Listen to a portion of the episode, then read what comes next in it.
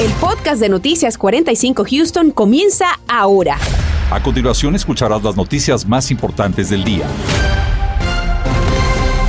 Las autoridades expiden una advertencia por el frente frío que habremos de sentir en las próximas horas y que se extenderá hasta llegado el fin de semana. Condiciones severas que ya activan medidas especiales para toda la población. Y muchos se preguntan, Raúl, en este momento si es que esperamos que las condiciones se asemejen a las que vivimos en la pasada ola gélida también para febrero, pero del año pasado. Vamos con nuestro meteorólogo Anthony Ortiz para conocer esa respuesta. Anthony, ¿qué tal te escuchamos? Muy buenas tardes, compañeros. Y yo creo que no va a ser para nada igual de lo que vivimos en febrero del año pasado. Sí vamos a tener bajas temperaturas y algunos sectores tendrán hielo por la posibilidad de lluvia helada, pero nada se va a asemejar a eso. Pero vean, posibilidad de lluvia helada y agua nieve para el día de mañana y también el el viernes en horas de la madrugada para algunos sectores, incluyendo el condado Harris y también algunos condados hacia el oeste y noroeste de nuestra región. Así que escuche bien si usted escucha su, su condado, precisamente que está bajo una advertencia por tiempo invernal. Desde las 6 de la mañana, Austin, Colorado, Grimes y Washington, esto sería el día de mañana, pero también se incluyen algunos más a la lista y son Fort Bend, Harris, Montgomery, San Jacinto, Trinity, Walker, Waller y Wharton, estos desde las 2 de la tarde de mañana jueves según vaya llegando ese aire frío a nuestra región. Por el momento solamente algo de lluvia muy aislada hacia la porción del oeste tal como se había pronosticado y ya el frente de hecho se encuentra al norte de nuestra región. Próximas horas poco a poco irá avanzando dejando actividad de lluvia pero luego ya entrando el jueves en la madrugada es cuando sentiremos ese descenso en temperatura. Más adelante hablaremos en detalle de este frente ártico. Permanecemos muy atentos, Anthony. Mientras tanto, debido a estas condiciones del tiempo, las autoridades piden a la población ser proactiva y mantenerse atenta y preparada para evitar al máximo situaciones de riesgo. Daisy Ríos nos explica los posibles escenarios que pueden presentarse, especialmente si es que usted tiene que salir de casa. Daisy. ¿Qué tal? Muy buenas tardes. Definitivamente que tomar en cuenta las recomendaciones y prepararnos es extremadamente importante, especialmente ahora que enfrentaremos esta contingencia. ¿Cuál es el riesgo o el potencial más delicado en esta situación, jefe Lozano? Ahorita es que no solo se va a poner frío, pero va a ser frío con lluvia.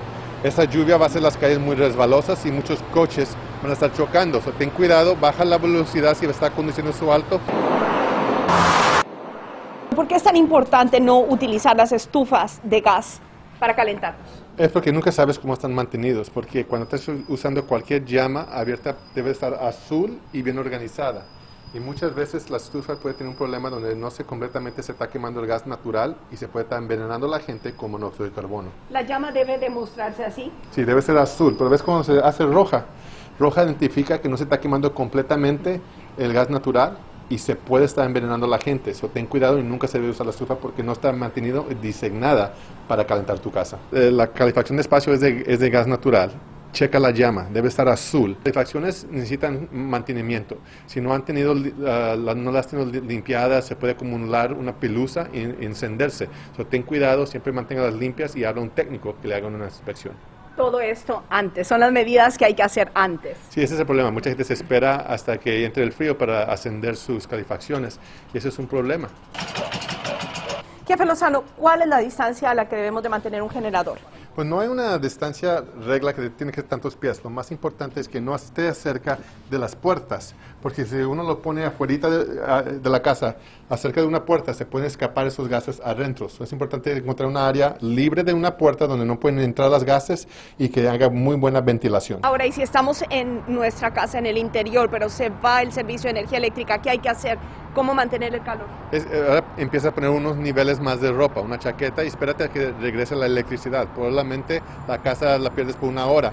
Mantienes las puertas cerradas, las ventanas cerradas, ponte una chaqueta y el calor adentro de tu casa se puede mantener. Muchísimas gracias. Es el asistente en jefe de los bomberos aquí en Houston, Ruiz Lozano, con esas recomendaciones que no podemos dejar de lado, especialmente considerando que ya estamos eh, prácticamente a unas horas de que empiece ya este descenso en las temperaturas que va a ser bastante drástico. Regreso con ustedes. Daisy, gracias. Y con el pronóstico de estas bajas temperaturas, diversos equipos ya iniciaron los preparativos en las carreteras del área. Claudia Ramos habló con el representante del Departamento de Transporte de Texas de nuestra región para saber y conocer en detalle el plan de acción que deberán seguir los conductores. Claudia, te escuchamos.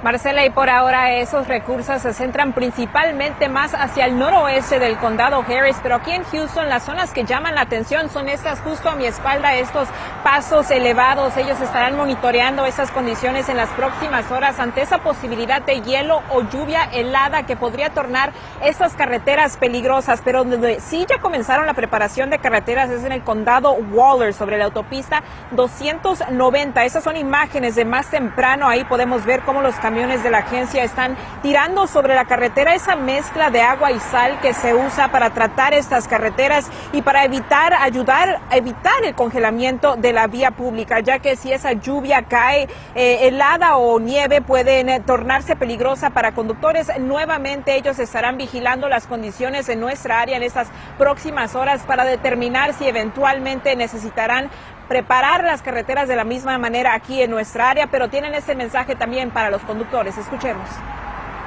Know the conditions. Don't just get into your vehicle and hit, hit the road. That's where we start to see dangerous Sepan que las condiciones antes de salir de casa estén al pendiente de cualquier alerta, especialmente si necesitan salir en la madrugada. Pongan atención, baje la velocidad y evite estar en su teléfono. Fueron las palabras del representante con el que hablé esta tarde, pero también quiero mostrarles brevemente una de las plataformas o páginas que puede usar para poder eh, revisar las condiciones en las carreteras antes de salir de casa. Es esta aplicación que se llama drivetexas.org. Aquí le puede indicar cuáles son algunos de los percances en la carretera, si hay cierres también de autopistas o si hay hielo o nieve en la carretera. Nuevamente la aplicación es drivetexas.org. La recomendación de los expertos es verificar esa aplicación antes de salir de casa si es que necesita hacerlo, pero nosotros estaremos al pendiente de todo lo que pues suceda en las próximas horas para traerles todo lo informe que necesite saber antes de salir de casa. Desde el norte de Houston, Claudia Ramos, Noticias, Univisión 45. El jefe de la policía y el alcalde de Houston dan a conocer un plan para combatir la violencia en las calles de Houston. Le tenemos los detalles. Familiares de Diamond Álvarez marchan hasta la Corte Criminal desde la oficina de la fiscal Kim Ogg para exigir justicia en el caso de su hija. Tenemos todos los detalles. Estás escuchando el podcast de Noticias 45 Houston. Y el índice de violencia con armas de fuego sigue en aumento en Houston y la policía informa que en lo que va del año, 48 personas han sido asesinadas. Son 11 víctimas más que las reportadas en esta misma fecha, pero Marcela, del año pasado. Precisamente, Raúl, hoy el alcalde de Houston dio a conocer el nuevo plan con el que intentan una vez más combatir el crimen en las calles. David Herrera estuvo en la conferencia y se suma en vivo con los detalles. David, te escuchamos. Gracias, ¿qué tal? Muy buenas tardes. Así estamos hablando de un plan al que nombraron One Safe Houston o un Houston seguro. Este cuenta con el respaldo de los miembros del concilio, al igual que también de autoridades federales como el FBI y la ATF. Este plan se desglosa en cuatro puntos principales, que son los siguientes. Uno es la reducción de violencia y prevención del crimen, otro es la intervención en crisis, respuesta y recuperación, otro es la colaboración y participación comunitaria y el último, oportunidades de crecimiento para los jóvenes. Como parte de este esfuerzo, la ciudad estará pagando el tiempo extra 125 oficiales para que patrullen áreas con altos índices de crimen.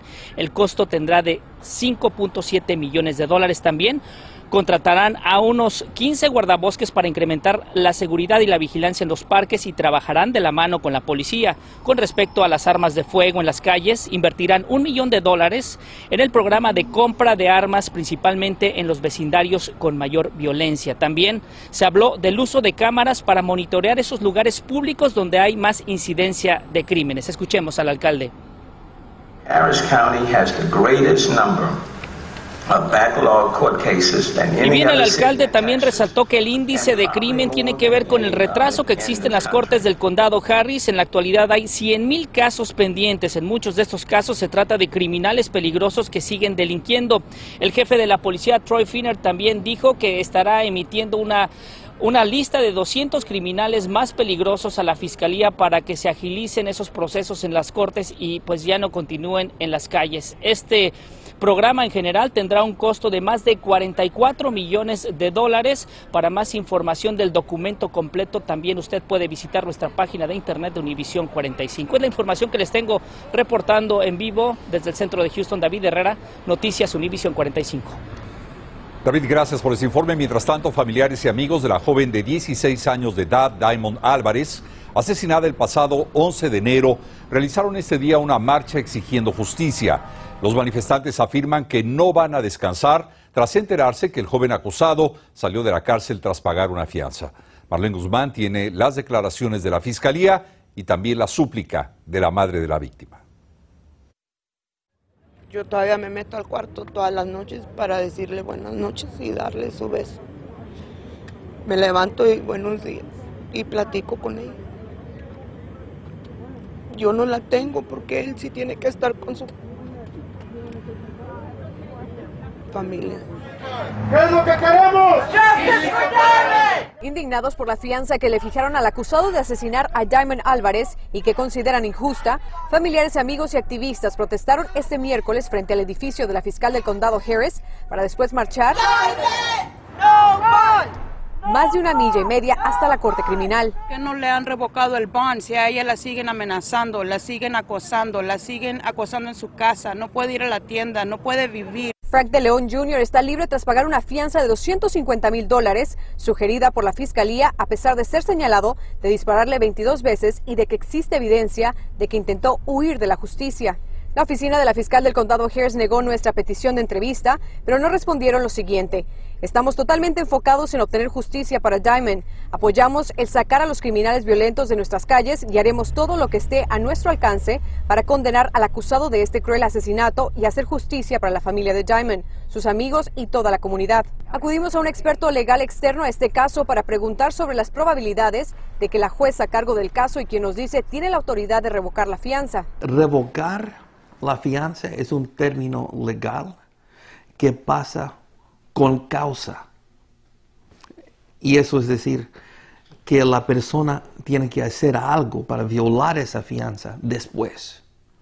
Si pagó la fianza y está manteniendo todas las condiciones de la fianza, normalmente no se revoca la fianza. Su mensaje para quienes tienen el poder de hacer algo. Que usen su poder. Si uh, Judge Hazel le dio ¿Cómo, ¿Cómo, le puede dar una segunda oportunidad? Y si ella le, le, dio la segunda oportunidad, yo quiero eso, que me regrese a mi hija, que le dé la segunda oportunidad de vivir a mi hija. Logramos comunicarnos con el abogado defensor, sin embargo no tuvo tiempo de darnos declaraciones en torno a este caso este día. Sabemos que De León tiene programada su próxima audiencia en esta corte criminal para el 9 de marzo. Por supuesto vamos a estar muy al tanto de este caso. Reportando desde el centro de Houston para Noticias, Univisión, Marlene Guzmán. Y por el momento las condiciones del tiempo en Houston se mantienen muy tranquilas, solamente algo de nubosidad y temperaturas que se quedan solamente en ese rango de los 70 grados, pero no se me confíe porque ya el frente se encuentra a la vuelta de la esquina. Y de hecho ya hay algunos sectores o más bien ciudades como LaGrange College Station donde la temperatura ya ha bajado 61, 58 en comparación al área de Houston que se mantiene en gran parte en 71 a 70 grados. Ahora bien, mañana vea lo que sucede con la entrada de ese aire frío. Bien temprano en la mañana ya temperaturas en los 43 grados, pero esto sin incluir obviamente el viento. El viento hará sentir esa temperatura 39, 38 grados y tal vez un poco menos, así que muchísima precaución. Va a continuar con actividad de lluvia a lo largo del día, pero si se fija la temperatura continuará en descenso ya luego de las 5, 6 de la tarde. Vea que pudiéramos tener esa oportunidad de agua nieve, pero también esa lluvia helada que puede ser un peligro obviamente en las carreteras. Aquí lo vemos en uno de los modelos, vea que ya esto es ahora mismo la actividad de lluvia sobre el norte, pero ya jueves bien temprano en la mañana tal vez alguna que otra tormenta aislada que traiga, que traiga algo de rayos, pero si se fija hacia la porción del norte, College Station, Lagrange, con temperatura por debajo de ese punto de congelación, por eso usted ve estos colores un poco púrpuras significa que tendremos mezclas, o puede ser agua-nieve o lluvia helada, mientras tanto en Houston todo tranquilo porque la temperatura está por encima de los 32, pero según vayan pasando las horas, la temperatura baja y vea lo que sucede con esa precipitación se convierte en lluvia helada y también agua-nieve. Esto puede ser un peligro en las carreteras porque esta lluvia helada es la que con el contacto forma esa capita de hielo que pudiera ser yo creo que una décima de pulgada en el día de mañana y esto es peligroso obviamente las personas que van a transitar en nuestras vías de tránsito. Pero vea el hielo acumulable hacia la porción del oeste y noroeste de nuestra región, también incluyendo la ciudad de Houston con excepción de la zona costera entre el condado de Brazoria y también sobre el condado de Galveston, pero hay que ver cómo se vaya moviendo este sistema sobre nuestra región. Además de esto, la sensación térmica, o sea, ese aire frío, es muy probable que ya mañana en horas de la tarde temperaturas sintiéndose en el rango de los 20 grados y el momento más frío será el viernes a las 8 de la mañana. Vea eso, Katy, 15 grados en cuanto a esa sensación, Houston 18, Sugarland 16, Pearland 17 grados. Obviamente usted tiene que obviamente cubrirse bastante con ese abrigo muy grueso porque lo va a necesitar durante estos próximos días. Pronóstico, recuerde, va a quedar un ambiente muy frío de aquí hacia el fin de semana. La buena noticia es que poco a poco, ya para el domingo, temperatura en 55 grados, así que mucho cuidado allá afuera. Bonita tarde. Esta semana asumió el cargo la nueva superintendente del Distrito Escolar de Spring. No solamente es la primera mujer, sino la primera hispana en llevar las riendas de un distrito escolar donde casi la mitad de los estudiantes son hispanos. Daniel Tucci habló con ella y nos cuenta cuáles son sus planes frente a la pandemia y cómo piensa involucrar a los padres para mejorar el rendimiento muy emocionada. Con siete años dedicados a la educación en el distrito escolar de Spring, la doctora Lupita Hinojosa asumió esta semana el cargo más importante. Hija de inmigrantes, dice que vino a dar el mensaje a sus estudiantes de que nada es imposible. Y para la comunidad, que hispanos, que latinos pueden lograr la posición más alta en un distrito un cargo que asume en medio de una pandemia que aún sigue teniendo a casi 200 estudiantes contagiados y más de media docena de su personal. Aunque los casos ya están yendo a la baja, dice que estos dos últimos años han sido muy difíciles para sus estudiantes. Los chicos, los jóvenes han perdido, se han atrasado en sus estudios. Esta mañana hablé con ella por Zoom y me contó que entre sus planes está continuar con las medidas de bioseguridad que ya todos sabemos, además de acceso a pruebas de detección y vacunas. Y para el próximo año escolar podrían haber cambios. Creemos y sabemos que el mejor lugar para los estudiantes es que estén en la escuela con nosotros, donde pueden hablar con los maestros. Y de los más de 35 mil estudiantes que hay en ese distrito escolar, casi la mitad son de origen hispano. El Departamento de Educación de Texas lo ha puesto como un distrito donde el 63% de estudiantes está en riesgo de no graduarse. Sin embargo, esa cifra no le preocupa para nada a la nueva superintendente. Nada más porque no hablamos inglés o porque vinimos de bajos recursos no quiere decir que no los podemos graduar. Y ella, que creció en el sur de Texas, dice ser el claro ejemplo de eso. Uno de sus objetivos es que los padres se involucren más en la educación de sus hijos. Pues muchas veces no vienen a la escuela no porque no les importa la educación de los niños, sino porque están trabajando dos, tres, hasta, hasta veces, y no en la noche y en la tarde están en el trabajo. Y a través de la tecnología y juntas escolares bilingües, cree que verá a más padres alzando la voz. Daniel Tucho, Noticias, Univisión 45. No se han reportado accidentes mayores, solamente algunos vehículos descompuestos. Sin embargo, se muestra congestión en algunas vías. Ya le muestro en cuáles.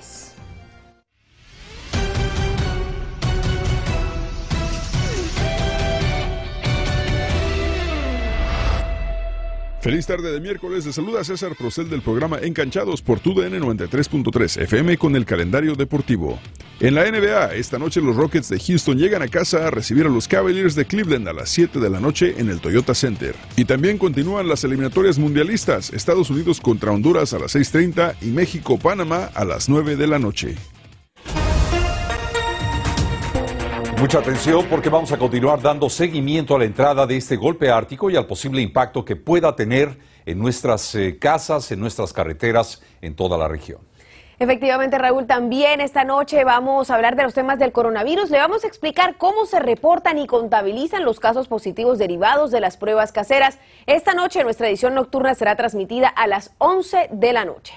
Y con esta información estamos llegando al final del noticiero. Gracias por habernos acompañado. Nos vemos esta noche a las 11. Gracias por escuchar el podcast de Noticias 45 Houston. Puedes descubrir otros podcasts de Univision en la aplicación de Euforia o en univision.com diagonal podcast.